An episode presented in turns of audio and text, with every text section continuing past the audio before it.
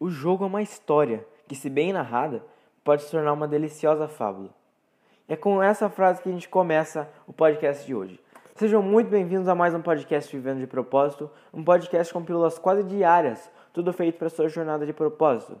Aqui a gente conta experiências pessoais, experiências profissionais, muito propósito e esportes. E hoje é sobre isso. Muitas vezes os narradores contribuem tanto quanto os atletas para que os momentos que estamos assistindo se tornem inesquecíveis. Sou tão fã dos locutores esportivos que consigo inclusive listar um top 5, citando momentos que cada um deles marcou minha vida. Então, simbora, top 5 narradores esportivos. Rômulo Mendonça. Bum, chacalaca. Aqui não, queridinha. Lebron, o ladrão, roubou meu coração. O Rômulo Mendonça faz das narrações da NBA um show à parte. Eu sou muito fã dos narradores americanos, mas quando conheci, parei de apertar a tecla SAP. Destaque absoluto para as finais da NBA de 2020, com o título dos Lakers e a homenagem que ele fez a Kobe Bryant. Everaldo Marques.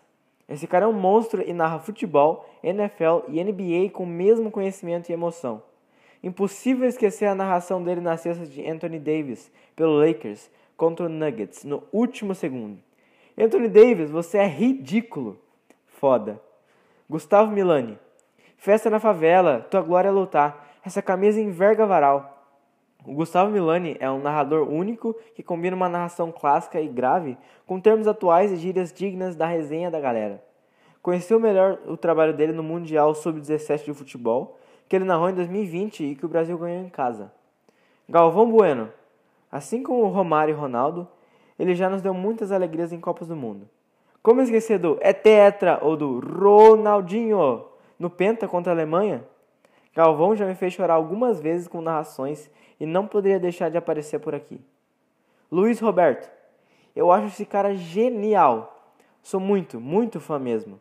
Muitas vezes eu nem assisto os jogos, eu só escuto para escutar o que ele fala. Ele é um contador de história na mais pura essência. Impossível esquecer de como ele brilhou na Copa de 2018 e, claro, na final da Libertadores com os gols do Gabigol.